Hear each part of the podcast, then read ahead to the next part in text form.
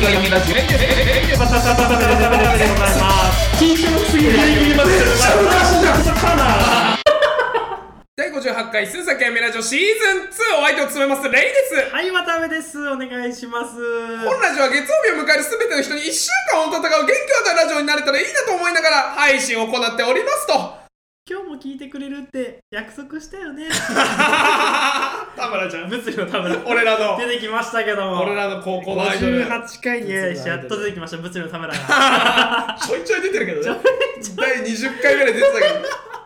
物理の田村出てきました。あー約束したよねよろしく。この回は。うんまあそうだな。よろしくお願いしますということ本当にで呼んだらおもろくない？物理の何やってんだろうね物理のあもうでももうやめたんじゃないかなさすがにね。物理の先生はやめたか。結婚してたりとかすんのかなあそうなんだ。うん。科学の先生になってるかもしれないけど。何があった 物理の田村まあ物理の田村が出てきたということでね。今さはいはいあの本当に来たらどうするって思い出したんだけど、はい。今年あごめん21年間の m 1、えーがあったじゃないですか、はいありましたね。ね錦鯉さんと錦鯉が優勝したさ、あれの準々決勝まで動画配信されてんだよね、YouTube で m 1って。あそうなんだ。そう。で、えっと、3回戦とか3回戦は全動3回戦と、えー準々決勝は全動画配信されてて。うんうんうんで、えっと、ラパルフェっていうね、うん。あの俺これラパルフェのツッコミの方とうん。年始にちょっと飲んだりとかしたんだけど、うんうん結構まあ普通に知り合いぐらいコンビがいて、うん。で準々決勝まで行ったの今年。おすごいね。であの阿部寛のモノマネうん。と、まあ、普通の一般男性のモノマネで、えーおお前ら東大へ行けあはいはい。そう。であのその観客に対してももうあの m 1は吉本に搾取されてるみたいな ネタをやるわけ、うんうん。でえっ、と準々決勝で落ちちゃうんだけど、まあ、そういう色物とかモノマネ芸人っていうのはさ準々決勝で落ちちゃうんだけど、うん。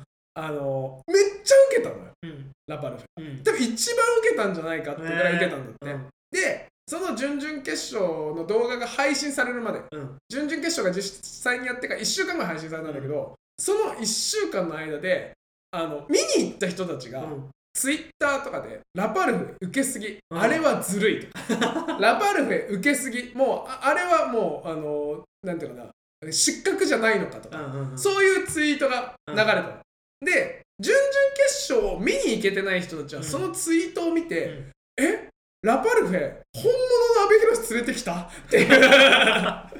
憶測が流れて。確かにね。そんなに。そうずるいとか失格とか。であ本物の阿部寛をラパルフェが連れてきて漫才をやったっていう憶測が流れたっていう話があって。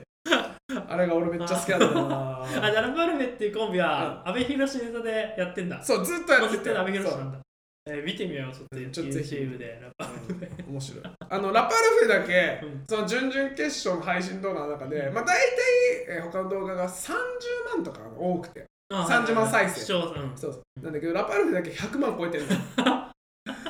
見たくなるもんなそんなに。言ってたらラパルフェちょっと見てみますこのあのこの後。ぜひぜひお願いします。はまあなんかさそんなあの、はい。まあ、その話の流れだけどさ、はい。またあのちょっと有名になったさ、い。はい。はい。動画で渡部にも教えてるけど、あはいはいはい。A マッソの頑張れ奥様マッソ。奥様っすはいはいはい。あれがさえっと年末、えー、28から4夜連続かな。27あれってあれなんだ。その特番的な感じのやつなんだ。そうそうそう。毎週やってるわけじゃないんだね。そう。あそうなんだ。BS テレ東で、はいはいはい。えー年末に4夜連続で30分の。はいはいはい、あはい、4夜帯。四夜帯か。はいやつあそうなんだ。でまあまあこのねリスナーの方々多分みんな見てるとは思うんだけど、もちろん見るだね なんか年始さ、うん。1月3日俺ら4日ぐらいからさ仕事だったんだけど、まあ4日ぐらいにツイッターが荒れてそれで。あそうなんだ。配信開始した日ぐらいかな。あそうなんだ。そう。でなんか A マッソの頑張る奥様マッソやばいと。うんうんうん。なんかもうこれはネタバレ一切見ずに見てほしい、うんうんうんうんでもこれだとみんなみんな見ないんだよなこの立て付けだとみたいなね、うんうんうん。ツイートで荒れてもう俺は見たろうと、うん。仕事があるけど、うんうんうん。昼休みとか、うん。移動時間見たろうと思って見たけど。すごくなかっいやあれ見たね。自分はそのレイにね、た、うん。教えてもらって見たけど、4夜あるじゃん。多分1話から4話まであるけど、うん。自分までと2話までしか実は見てないんですよ、うんうんでもねあれは何なんだろう。あれはサイコホラそうだね。バラエティ立て付けの立て付けのサイコホラー。なのかな。斬新だったよね。なんかあのバラエティ立て付けのサイコホラーっていうと完全にあれだよね。あのドナルドの感じ。あのあわかる。ランランルーの。そうそうそうそうあれ殺人鬼のドナルドみたいなはいはい。感じや。みんなおいで。わかるわかる。マックた美味しいよ。今ポテト S しか売ってないけど美味しいよ。みんなおいでー。って言って包丁を取り出してくるような 感じだよねあれ。そうね。うん。いやあれはちょっとびっくりした。ね。そうマツコと知らない世界的な感じなのかなと思って。だただもうそのなんだろう。奥様のはいはいはい。奮闘記を見るだけうんうんうん。でレイなんでそんな教えおすすめするんだろう。ってあエマスとか好きなのかなって、はいはい漫才としてね、うん。好きなのかなと思って見てて最初とかは別にねうん普通えだよこれえレイちょっとえセンスどうした？センス枯れた？レイも30手前に。枯れた？お笑いのセンス枯れたと思いきや、そっちの路線じゃなかったっていうね。サイコホラーチックな感じがある俺さ人に動画おすすめすることってうん。あんまて犯罪がないよ。ああファンザのね。サイバージャパンシリーズしか。ないでもさあんまそのおすすめすることないの、うん。だってさその人におすすめしてたらおすすめされた人見るじゃん、うん。見てくれるじゃん大抵、うん。でもさあれ30分とかさ映画とかだったら2時間とかじゃん。その時間を取るのは申し訳なくてまあまあえっと一応こういうのもあるよ。見ても見なくても本当にあの見なくても俺は咎めたりしないっていう前提のもと送るんだけどマジでこれは見てほしくて、うんもうシャワー浴びながら送ったね。確かにレイリンクくれたもんね。そうもういつはもうこれクリックしたら見れますぐらいの感じを送ってくれたから今までなかったじゃんそういうことないねないねねだからちょっとそれじゃ見てみようと思って見たらね確かにセンス枯れた？10センス枯れた？分はね最初10分最初10分は10分センねス枯れたかなと思ったけど、うん。いやー面白かったしあれおもろいよね。新しいね。新しい。あれ4夜しかやんないんだ。4夜しかない。逆に4夜しかできないのかな。まあそれあれ連続やってても逆に面白くないかもしれないけどね、まあ、パターンがねうん。分かっちゃうっていうか、結局あれなんでしょみたいなの分かっちゃうけど、あれが良かったのかもまあリスナーの方々に言うと、えー、1、2だから、えっと、4話連続なんだけど、前半、後半、前半、後半で、合計大きく見ると2つの話。そう2つの2つ二つ奥様っていうか、ね、そうそうそう。二奥様の話なんだね。そうそうそう。うん。で、前半の方、渡部が見た方は、えー大家族の奥様っそうなわけですよね。大家族と奥様そうですね。で、えっと、またさらに言うと、奥様と、えー旦那さんうん。が結婚して大家族になってるんだけど実はその2人に生まれた子供たちによる大家族じゃなくて、えーそれぞれもともと別の夫婦で離婚した同士が結婚して結果大家族だったねそう結局8子連れとして人ね。そうそうそうそう。家族みたいにいるけど、実はその一応そのくっついた同士でも赤ちゃんがいるっていそうそう。あまあそうね、のもあったよね、うん。でプラスい犬1匹。犬これこれもキーパーソンだね。キーパーソンだ PI そうそうそう。そう。お父さんお母さん子供連れ子7人プラス1人、そう新しく生まれたみたいな3ヶ月ぐらいの赤ちゃんが。犬1人そう。犬1人 これ重要だから。はい。でねあのー、まあ言うとまあ、言っちゃいいいか。うん。いいんじゃない？うん。そのさあれ結果さ、見てねみんな。本当に、うん。本当に今一回止めて見てほしい。一回そうそう。一回これラジオ止めてうん。また戻ってきてほしい、これネタバレここからネタバレになるこっからネタバレになります。そうそうそうそう。まあ結果さ、うん。あれはうーんなんていうのかなところにさ、うんうんその奥様の娘と旦那さんが不倫してるわけじゃん、不倫っていうの？家庭内不倫？家庭内不倫っていうか、好きになっちゃった連れ子同士でねその17歳なんだけど、うん。奥様の連れ子長女が、そう17歳の女の子が再婚したパパと体の関係になってそうっていうそうそうそう感じだね。でさそれの時に、その奥さんと旦那さん、うん。まあだからえっとこ今の呼び方で言うと奥さん旦那さん娘にしよう。ん娘にしよう。そうまあキーパーソンキーパーソ3人、ンうん。プラス1アニマル1アニマル犬。犬重要だから。そうね。犬犬でグワーってなってなるなるなるでえっ、とそのう旦那さんと娘うん。が、まあ、体の関係を持ってて、うん。え奥さんと旦那さんがここで2人で寝てますっていうシーンがあった時に、うんあの娘がさ奥から睨んでるシーンが抜かれるじゃん。そう抜かれてたね。俺一番あざといというか、うん。分かりやすくしてるシーンだけうんうんうんうん。どゾワッとするところ、うんうんでなんかそこそれまでにずっと奥さんに対して、えー娘が睨んでるシーンとかさ、うんあと、えー手紙を読むシーンとか覚えてる、うんうん覚えてる覚えてる。手紙を読んで、えー旦那さんはいつもありがとう、うん。で娘はなのに奥す、えー、とお母さん、えーもういなくなって大丈夫ですっていう、ねああ方でちょっとうん？へなんかまあ違和感ぐらいじゃん。正直あのこれがやらせなのかどっちなのかってちょっとね、微妙な感じなの明らかにはいこれもやらせです。っていうわけではなくて、そうだね。これってどっちみたいな、はいはい。本当の家族なのか、でもそれにしてはちょっとなんか編集とかもちょっと違うしなと思って、だからどっちなんだろうっていういい塩梅だよねいい塩梅。いい塩梅でそうそうそう考察できるというねか、考察で考察ね。そう。それで、うんツイッターが荒れたのがその考察でめっちゃ荒れたとこもあって、なんかこうはっきり言わないじゃんそのそうはっきりこれはねフィクションですとか言わないね。そうそうそうそう。でその中で例えばえっと旦那さんの連れ子の男の子が、えー取材を受けてる時に、うん。なんかこの家族はやばいみたいなのを紙に書いてるとか、ああいうのさちゃんと写さないじゃん。そう。しれっと写すじゃん。そだから多分俺らがまだ発見できてないのがあるんだよね若干なウォーリーを探せ感があるんだよね。あるあるあるある。取材を受けてる後ろの壁紙になんかこう、え暗なんか印字したな暗示してるようなことそうそう書いてたりとか、ちょっとそういうなんだろう。なんかこうなんだ間違い探し的な感じの要素もあるんだよね。あるある間違い探しっていうのが発見的なそうそうそう。ある。楽しいよね。楽しい、うん。なんか子供がさあのお姉ちゃんとお父さんが一緒にお風呂入っててあ私も一緒に入りたいとか言うじゃん。うんあ違和感うん。で最初あの時あそこまではさまださ、これやらせって思ってないくない？そうだねそうだね。この家族やばくない？そうそうそう。えお父さんやばくおない？おおとんでもないとこ取材しちゃったみたいなね。そうそうそうそうそうそうでそれでさ一番最後さ、前半かな？第1話見終わった後に、うん。あのじゃあ、えー、と A マストが、えーまた明日」って言って終わって、うんうんうん。最後無音でうん。画面が黒くなって、うん。この番組を不自然だと思ったあなたはうん。自然です、バンって出るじゃん。ね。あれめっちゃ怖くない？あそうなんだってね。ねえー、だからそこでまあネタ話にはなるんだけどさ。まあなんか A マストがもうやりたいことやったらしいよ、うん。あそうなんだ。そうもう全部台本とかも結構関与してこれやりたいですみたいいやでもあれ怖かったもんあそこはちょっとなんかいやえなんか良かったんだ。うん。自分の感覚が正しかったんだなって思う。そうん。れもやっぱずっとモヤモヤした感じで、うんうんえうん。これって何なんだろうっていうのを見てたよね、うんうん。わかる。方向性が分かんなかっでそこからじゃあ渡部にオリエンすると、うん。第3話第4話た、うん、二つ目の話。キーパーソン出てたよあ。最終的な。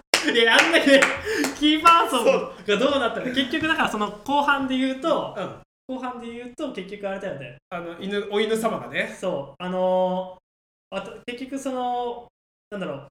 かかななんだっけあのー、来た人なんだっけカナダさん女のあの取材した人がはいはい。少女に将来の夢ないの？みたいな。お嫁さんになるって言って、うん。でもその付き合ってる人がいるからって言って、はいはいはいでなんかまあ要するに浮気してますみたいな感じに合わせて、まあしだまったね、ででも私はその大切なものを奪ってやりたいみたいな。ああその相手のね。相手のね。うん。まあ結局それがお母さんなんだけどそう。ねでお母さんの大切にしてるのが犬で。犬で。でそのお母さんが犬を溺愛してるから、うん。その女の子娘は犬のこと嫌いなんだそうよね嫌いなんで入ってこないで。そうい変ね。入ってこないでとか言っててで結局じゃあお母さんがメイクアップで変身しますみたいな。まあよくあるさバラエティのねちょっと普段大家事で忙しいから美容院行ってその間に子供たちがじゃあ料理作りますみたいな、うんうんうん。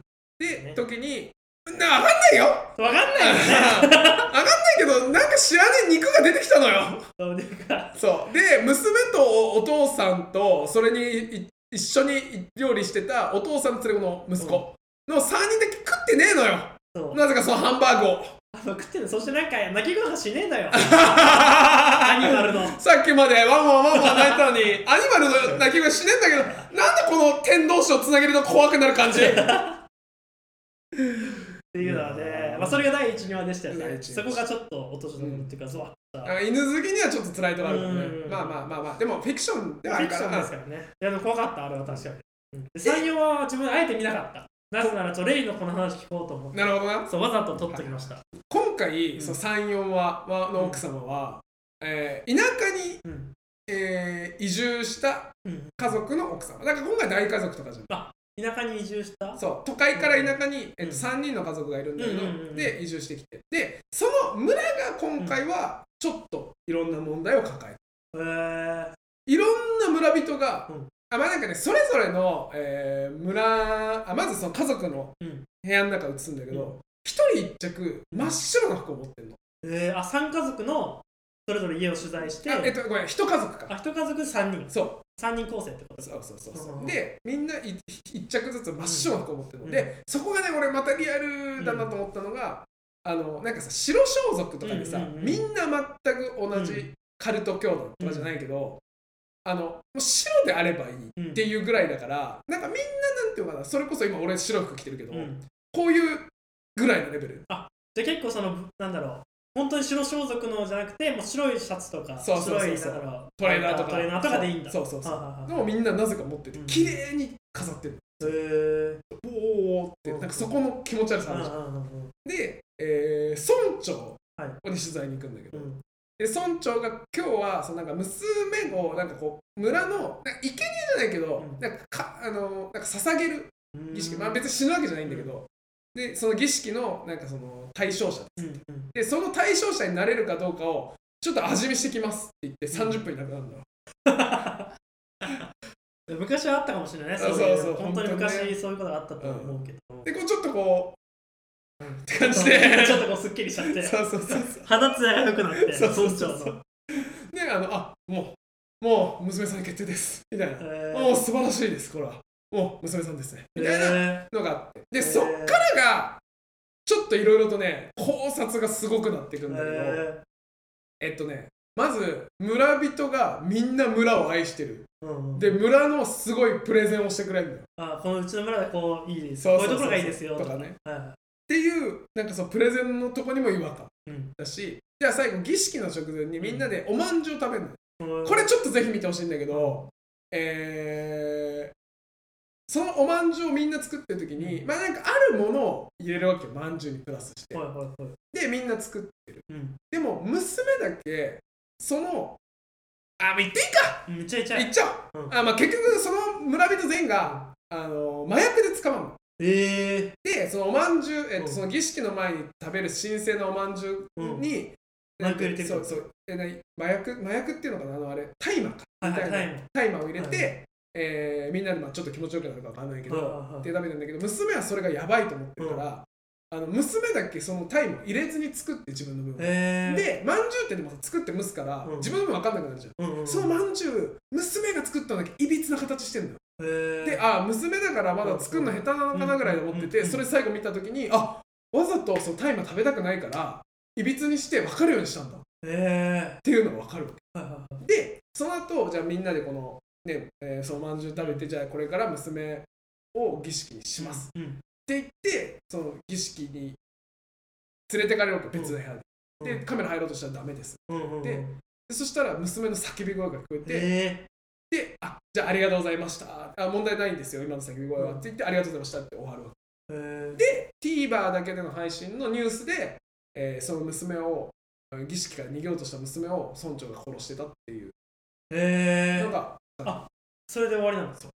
えで今話したけど大筋はそんなー、感じなんだけど、うんうんうんうん。あそうさっきで言うとまんじゅうがどうとか、えー村人のオリエンがどうとか、うん。っていうのでああこれがこうなってつながってんだとか、えー、でねこれ言っちゃえ言っちゃう。う。ん。言っちゃう。今回あの紺のブルマが今度ブルマ、はいはい、奥様ストとして、はいはいはいはいまあその行くんだけど、はいはい。村人これねもうすごい見つけた人すごいと思ったんだけど、村人12人がうん。その、なんていうかな集会に来てるわけ、うんうん、でみんなでもうまんじゅう食べて。で最後その TVer のニュースで、えー村人あ村人じゃない大麻のうん。摂取の疑いで逮捕みたいなのが14人になった、え。ー、村人10人しかいない、うん、そうでまあえっ、とでなんかカルト教団みたいな感じで、うんえー娘をその殺した疑いで、えー12人がうん。そこ人数の差があるの。うんうん、なんでなんで？でなんでかっていうと、うん。その2人紺のブルマとカメラマンあー。まんじゅう食ってるから。そういうこと、あ、じゃあ食べて逮捕されてたの今度ブルマも？そええうすごくない？すごい。それ見つけた人もす確かに。数えた。でそこはじゃああれなんだ、あんまりそのフューチャーされてないんだ。村人12人ですとかフューチャーされてなくフォーカスされてないとか、フォーカスうんうんされてなくて、ただ数えた時に12人で、それなんでみたいな。そあそういうのがあるよね。うそうそれがねあ今回ネタバレないからのうん、逆に見つけた時快感はあるだろうね新しいよね。新しすぎ視る聴者に、なんだろう、見つけてさせていくスタイルっていうか。うんうんうんうんまあでもさ、うんなんか俺が思ったのは、うん。俺らも平成生まれだけどうん。多分昭和ってうん。もうちょっとこれっぽい番組あったんだろうなと思うんだよね。あーでも結構まあやりいろんなね、うん。今日やりたい放題みたいなとこあった。そうそうと思うしそうそう。まあやらせっていうものがいわゆるあった時代だってさ雪男とか見つけに行ってたじゃん。藤岡弘がね なんかいるな なんかジャングルめっちゃ行ってたよねあれジャングルめっちゃ行っててさ雪男とかさなんかエンジンゴリラみたいな大男みたいなの見つけにさ何なんだろうね絶対だったじゃん。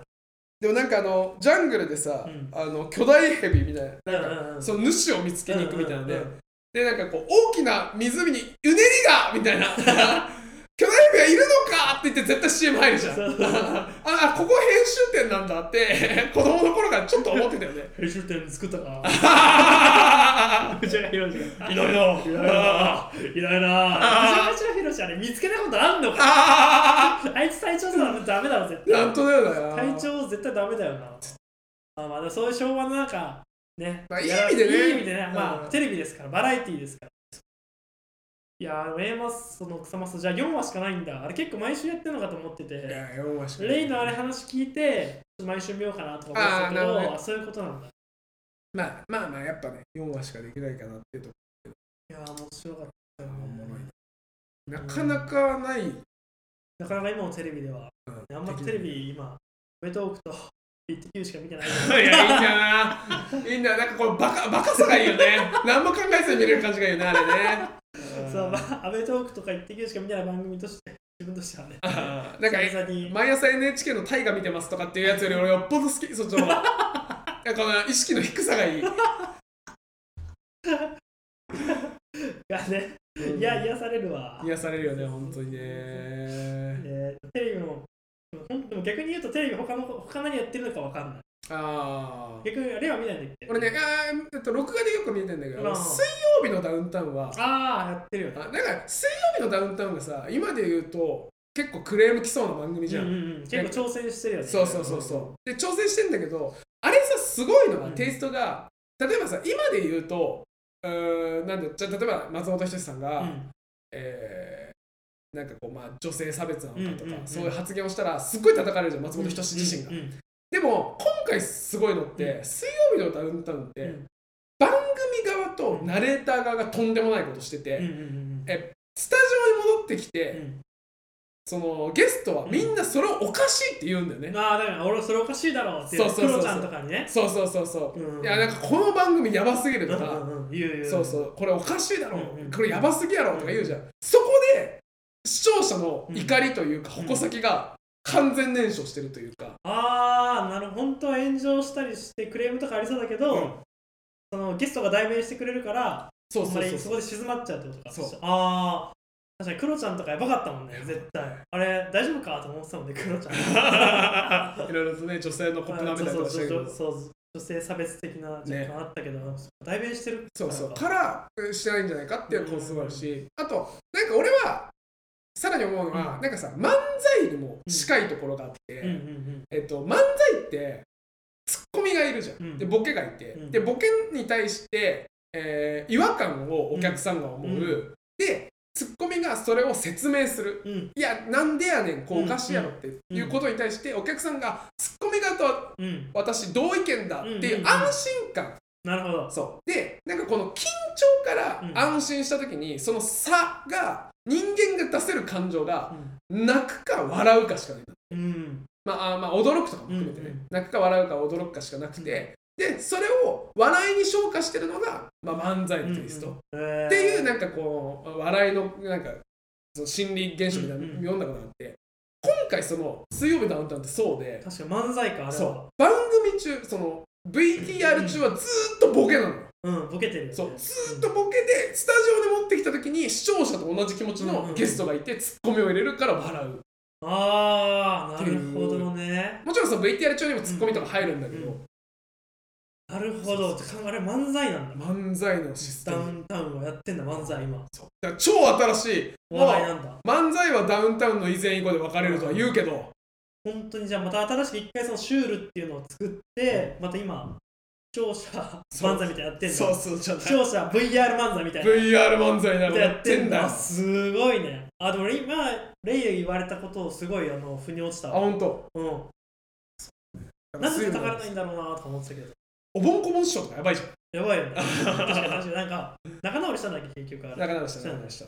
てかさあれもすごかったのがさあまたごめん別の話なんだけど、うん。そのおぼんこぼん師匠がすごい不仲で、で不仲っていうのも何年も追っかけ続けて、また不仲また不仲って、う一番最近の回でそれで仲直りして、うん。抱き合って、うん。同じ衣装を着て漫才をするって、うんうん。今まで、えー同じ衣装何着も全部同じ衣装持ってるのに、うん。話し合わないから別々の衣装を着て漫才をしてた中で、仲直りしてもう何十年ぶりに同じ衣装で漫才したの、で終わるうん。回があったじゃない。でそれで一番すごかったのが、うん。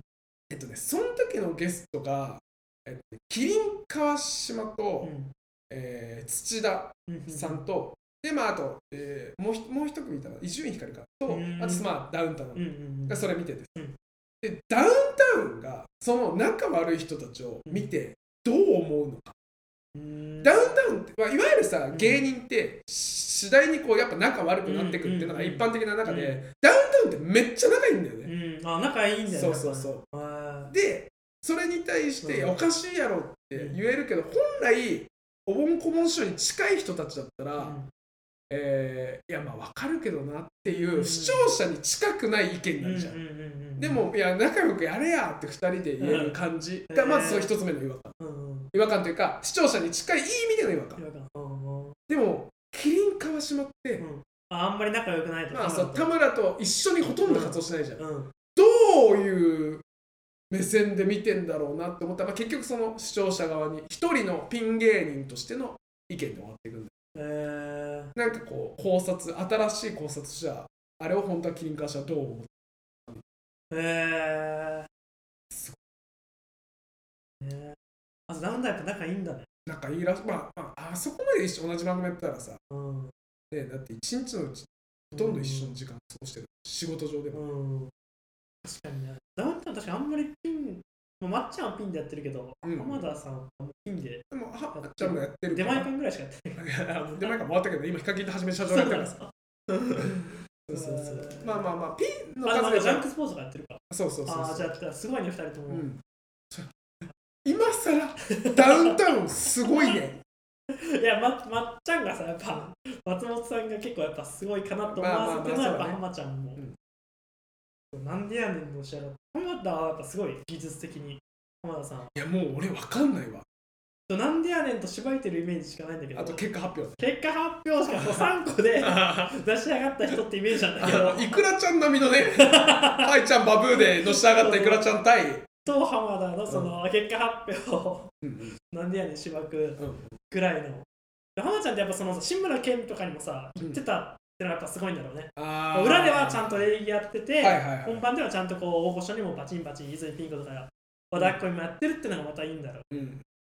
まあなんか俺ももう全然素人面だからさなんていうのかなよっぽどあのミルクボーイのこの間が実はすごいとか、うん。前も話したけど、うん。イエスかいあ会期イエスどんぐらい RPG の、うん。実はネタの構成がすごい三段かね。そうそうそうそう、はいとかっていうのは分かるんなんとなく、まあでももうほとんどその m 1決勝の人たちの凄さっていうの。は、まあ、ちょっと分からない世界になってるけど、ダウンタウンの本当の凄さってなんかこう番組としてバラエティーを成り立たせる上で違和感を一切持たせないこと。うんなんじゃないかなと思ってて、なんかさこのラジオとかでも、うん。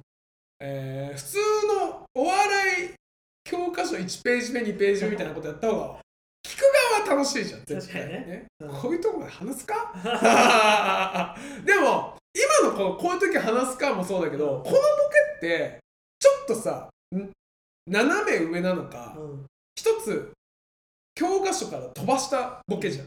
うんうんそれを俺らレベルだとやりたくならない。ちょっとね、そうそうそう。ちょっとこう、不意をついてみるっていうそうそうそうそうセンスあると思われたい的な、ね。そうそうそうそう。だからなんかまっちゃんのさ、うん。あのベタを知らなきゃシュールはできない。っうん。て言うけど、あのベタなことをやってあこの一番シュールを入れるところで一番ベストなタイミングでシュールを入れてるから、うん。で確実に視聴者の一歩先を行ってる。あそこを2人でやり続けてるのはすごいんじゃないかなって思ったりはする。あそうだ違和感を持たせない違和感はないよね、ダウンタウンの番組。バラエティーじゃん。ザ・バラエティーの2人じゃん、うんうんうんうん。そういうとこはちょっと思ったりはするかな。さすが。考察。考察大好きとうんちょっと嫌なんだけどあの一個さクロちゃんすげえなって思ったのがあって あの有吉とおぎやはぎが、うん。なんだっけ何の番組忘れたんだけど、うん。が、えーもうこの芸人で笑ったらダメ。なんかコウメ太夫とかもやってたんだけど、あなんかコウメ太夫を笑っちゃダメで見ると結構笑っちゃうみたいな。ああ笑っちゃいけないそうそうそう。で笑ったら引退っていう手でやったんだけどそしたらななぜかアイマスクをつけたクロちゃんが出てくるうん。で、えーみたいな、いつもの感じのうん。びっくりする感じで、で、有吉とおおぎやはぎがいて、で、えっ、と、有吉が、クロちゃん、クロちゃんとか言って、誰、誰、誰？みたいな。で、クロちゃんわかんない？俺だよ、俺？みたいな。え、誰、誰？有吉さん？って言って当てるわけうよ。んうん。であのそれで笑いそうになっててんだけど、まあ一回無視する。うんで、えー次、矢作が、うんえー、クロちゃん、クロちゃんみたいな。うんで、え、矢作さん？みたいな。で、あ、うん。うんで、えっ、と、次ね、えっ、とね、扇を外すの、なぜか。うん間違えちゃうわけよ。うんで、なんでそこで小木いたってわ分かるよみたいな、うんその、ね矢作いるんだからそうそうそうそう。っていうのがあって、うんそういうまず一ボケ目があった時に、次、有吉がニャーって泣くの。うんニャーってなって、猫って聞くのよ。もうさ、しもう分かるじゃん。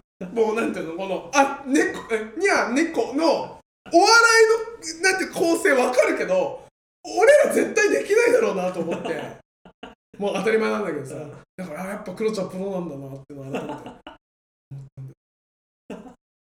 て。うん面白いからねクロそう面白い。めっちゃ面白い。クロちゃん確かに笑いは提供してくれてる。そうそうそういう意味では中山筋肉君結構好き。ああ中山筋肉面中白い山ね筋肉はね誰も傷つけない。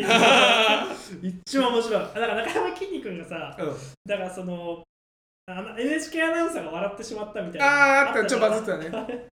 結構好きだったな。あの今日なんだっけ？一日出張で。一日一つだから街を守りますか？ま守れないのかい？みたいな。どっちなんだいとか。守る！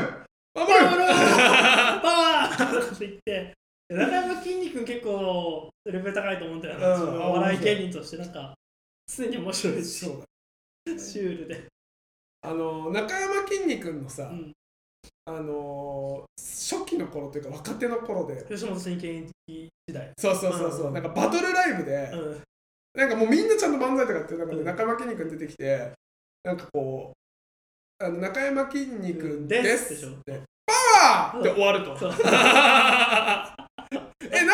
ゴリゴリの漫才に対してパワー一択で戦おうとしてた当時の筋肉。うんあれすごいなっていうのとそれを今もやり続けて最近で言うとさ相席食堂の中山きんに君の回がシーズン2かなとかであるんだけどめっちゃ面白いからぜひ見てほしいんだけどまああのねこれもねいろんなやっぱすごいところがあるんだけど一個本当にすごかったのが、あのー中山きんに君がじゃああの今日、えー相席食堂に来てくれたのはみたいな、うん。であのどうも中山きんに君です、うん。パワーって言ってさ、うん。腕の筋肉見せるじゃん、うん。でパワーって言った時に、えーカメラマンがうん。そこのタイミング追っつかなくて、うん。パワーって言って腕の筋肉見せたところに寄るわけよカメラが、で寄った瞬間にそのパワーを解いちゃうわけよ筋肉が、で全然カメラマンと合ってないの だからカメラマンが寄った時に筋肉がこのよくあるじゃないですか。パワーって言った時にあの息切らすはいはって息切らすじゃん。あの時全く映ってなくてなんかか空間を取ってるわけよカメラマンは。謎の。あれがねめっちゃ面白いからぜひ。あのアマプラで見えるんで。いや。いや面白かった。ってな感じで。ってな感じで。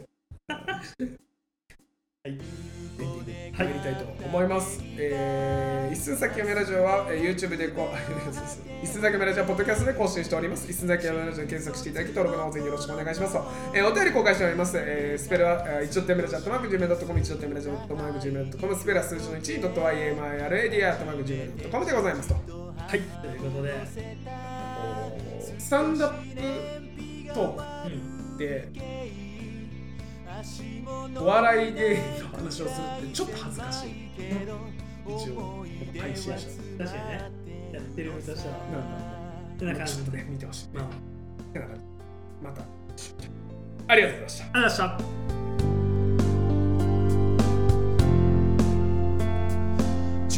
古で買った軽がバスで役目を果て終え